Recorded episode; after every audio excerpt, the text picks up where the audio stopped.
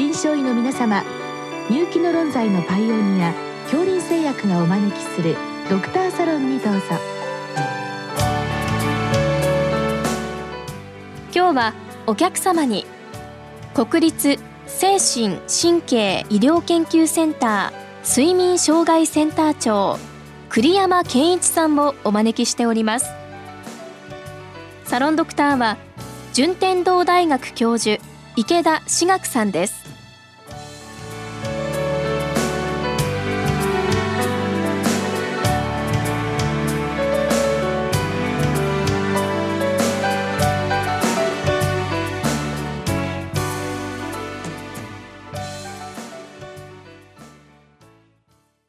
栗山先生よろしくお願いいたします。はいよろしくお願いいたします、えっと本日はですね不眠症についてご質問なんですけどまずこの不眠症っていうのは正式な病名なんでしょうか？はい。不眠症というのは正式な病名です。一般的にはま睡眠障害と呼ばれることも多いですけれども睡眠障害というといろんな睡眠時無呼吸症だとか過眠症だとかいろんな病気が入ってきてしまいますので、まあ、眠れないという悩みの場合は不眠症という名称を使っていただいてよろしいと思います。なるほど。でもなんか寝られないっていうのすごく自覚的な感じで他人の評価っていうのが難しいと思うんですけどもこの定義っていうのは実際あるんでしょうか、はい、はい。えー、一応ですね不眠症の定義というのは重要なポイントは3つあってですね。1つはま寝つきが良くないと。うまく眠りにつけないという悩み。もう1つは中途覚醒といいまして途中で何度も目が覚めてしまう。そして3番目が早朝覚醒ですね。朝早く目が覚めてしまう。この3つが、え不眠症の、ま主張主要な兆候だというふうに言われています。でもなかなかそれも自覚的な感じがするんですけども例えば寝つきが悪いっていうのはどんな感じをイメージしているんでしょうか？はい、床に入ってから、まあ、長い時間あの眠りにうまくつけないという悩みを持って入眠困難寝つきが悪いという定義になっていてこれは客観的な例えば何時間寝つけないと入眠困難だというような定義は実はないんですよ。ないっていうことはその患者さんが訴えた時点で判断ということになるんでしょうか？はい、不眠のあの主張ということになります。ただしですねあの不眠症という病名がつくためにはもう1点考慮しなければいけないことがあって翌日以降ですね昼間の活動に何らかの支障が出てくるということがないと不眠症という診断にはあの厳密に言うとならないんですね。あそうですか。でどんなことがやはり問題になるんでしょうか？よくあるパターンは昼間やっぱり頭がぼーっとしてしまういわゆる不眠によって必要な睡眠時間が十分取れていないということによる支障があるかどうかというのが、まあ、聴取の一番のポイントになりますね。じゃあそれも合わせて不眠症の診断ということですね。そうですどうしてもその眠りにフォーカスしてしまうんですけれども実態としては、まあ、翌日に大きな影響がないようであれば不眠と考える必要はないだろうというのが国際的な睡眠障害診断基準の不眠症の考え方になるんですね。なるほど。我々どうも寝る時のことしか考えてなかったんですけども。あと次のですね中途覚醒なんですけれどもよく高齢者ですともうトイレ行ったりして何回も何回も起きちゃってっていうことなんですけど、はい、それとの見極めっていうのはどうされるんでしょうか？はい。あの非常に重要なポイントです。お手洗いに何度も起きてしまうっていうことは、まあ、これは加齢の影響で泌尿器科的によく出てくる証拠ではあるんですね。で不眠症かどうかを見極めるポイントとしては、えー、目が覚めてお手洗いに行った後にすぐにまた寝つけるかどうかこれが一番のポイントになります。あじゃあ睡眠が問題になるということはもうその都度また寝られなくなるっていうことなんでしょうそうですねあの再度寝つくのに相当時間がかかる苦労するそういった思いが出てくると不眠の兆候であるというふうに考えてよろしいと思います。じゃあ逆にその夜尿に行く回数が増えれば増えるほど寝られなくなるので患者さんすごくストレスになりますよね。そうですね。あのそのストレスをどれだけ感じておられるのかっていうのがおそらく我々のところに相談に来るポイントになるんじゃないかなと思います。でも患者さん何回も起きて、まあ、トイレ行って、まあ、すぐ寝られるんだけどっていうと、はい、そういう方もでもやはり心配になって先生のところに来られるんですよね。はい、おっしゃる通りです。あの実際にそのどれだけストレスを感じておられるのかっていうのを厳密にこう聴取するのも重要なところで、いわゆるその寝つけない、再度寝つけないから苦痛であるのか、それとも何度も起きてしまうことによって、その後、健康に何か影響が出てしまうんじゃないかっていう不安感と。どっちが主体なのかっていうことを、まあ、しっかり聞く必要があるということですね。なるほど。そういう目で見なきゃいけないんですね。あとあの早朝覚醒っていうんですけど、これまたあの人によってはですね、長く寝てるんだけれども感じていらっしゃる方とかいらっしゃいますよね。これはどういった目安がやっぱあるんでしょうか？はい、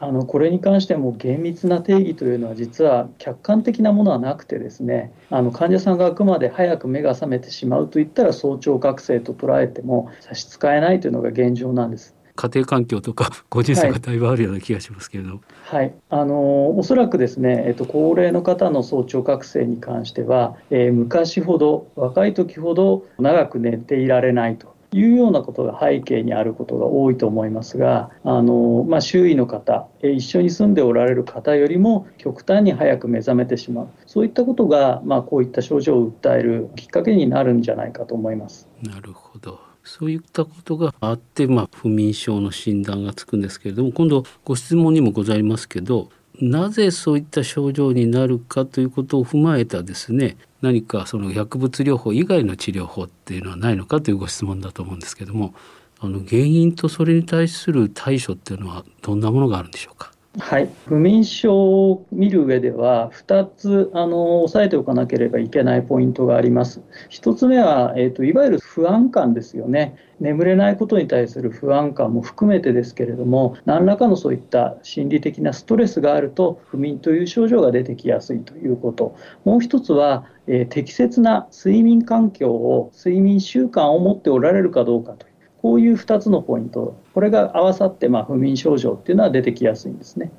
あなるほど、まあ、いわゆるこうストレスを感じていて緊張しているとそういう感じと、はい、それから自分にとってはいいんだろうと思っている睡眠に関する行動があだになっていると。そういうことなんでしょうか？そうですね。あのいわゆるそのストレスを感じた時に脳が過覚醒状態という状態になってくるとあの眠りを準備するところがうまくいかないというような状況にもなりますしそもそも眠るために適切な環境がないと眠りがうまく取れないというような状況になるわけですね。先生があの患者さん診察されてあこの人はストレスがあって過覚醒の状態になってるんだなという時にですねどういったお話からどういったその行動の変容ですかね？指導されるんでしょうか？はい、えーと、そのストレスの原因が何なのかというのをしっかりと聴取してそれに対処するというのがま基本になると思います。不眠症の方は先ほども申しましたけれども眠れないということ自体にストレスを感じておられる方がいらっしゃいますのでそこに関してまあ一緒に対策を立てていくというのが診療の流れです。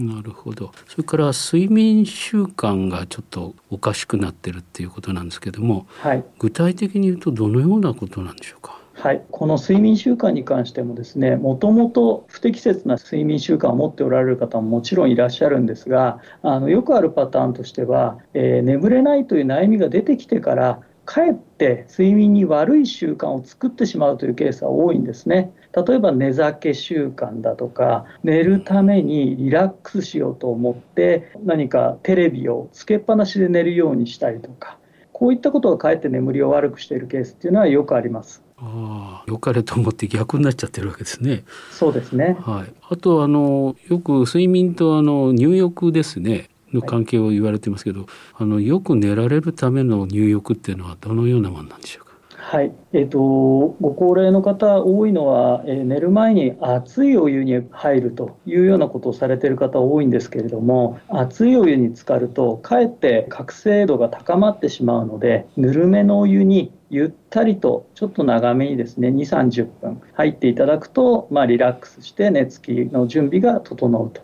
いうことは言われています。なるほど。あとは先生やっぱり睡眠にこうつきものといいますかこう光の問題ですね。これはどのように指導されるんでしょうか？はい、ご指摘の通りですね、寝る前にあまり明るい環境にあると、これは寝つくためには不適切な環境と言えます。ですので、まあ、夕方以降ですね、え比較的暗めの環境にいていただくということが重要なことかと思います。あのよく携帯をされてますよね 皆さんね。はい、夜寝る前特に床に入ってからスマートフォンを使用されるというのはよく聞きますけれどもこれは脳を覚醒させる作用があるということともう一つは眠りを準備するためのメラトニンというホルモンの分泌タイミングを遅らせる作用があるんですね。あそうですかそのメラトニンの分泌っていうのはどのようにして正常化していくんでしょうかあのメラトニンホルモンというのは24時間周期で分泌度が高まってえ落ちてというのを繰り返しています。朝起きた時に、えー、強い光、まあ、太陽光に準ずるような光を浴びることで約14時間後ぐらいから分泌が高まってくると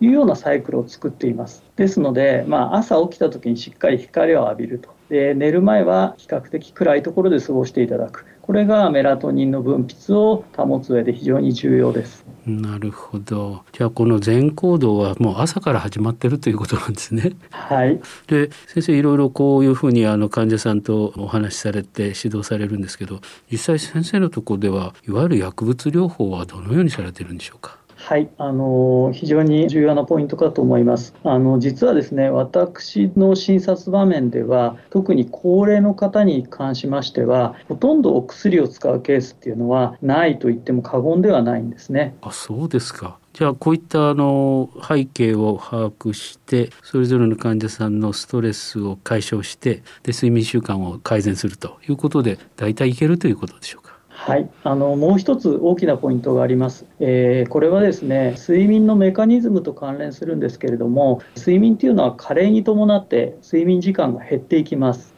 65歳を超えると平均すると大体ま6時間を切ってくるというのが現在出ているデータから言えることです。しかしですね、まあ、65歳を超えてくると皆さんリタイアされる年代ですので、えー、眠る時間は若い頃よりも長く取れるわけですね。そうすると皆さん、えー、長く寝ようと思って長い時間床の中にいるという現象が出てきます。そうすると、まあ、睡眠っていうのは実は悪くなってしまうんですね。あじゃあ、まあ、現役の時に近いとは言わないけれどもちゃんと体を動かしてベッドに入る時間をなるべく、まあ、6時間ぐらいかそれより短くするというそういうことなんでしょうか？おっしゃる通りです。あのそのように指導するだけで患者さんほとんど薬使わずにですね寝つきが良くなった、えー、熟睡感が出たそういうふうにおっしゃっておられます。ああ素晴らしいですね。どうも先生ありがとうございました。ありがとうございました。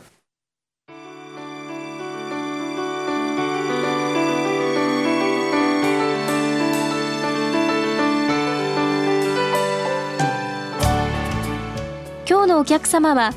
国立精神神経医療研究センター睡眠障害センター長栗山健一さん。サロンドクターは順天堂大学教授池田志学さんでした。それではこれで恐林製薬がお招きしましたドクターサロンを終わります。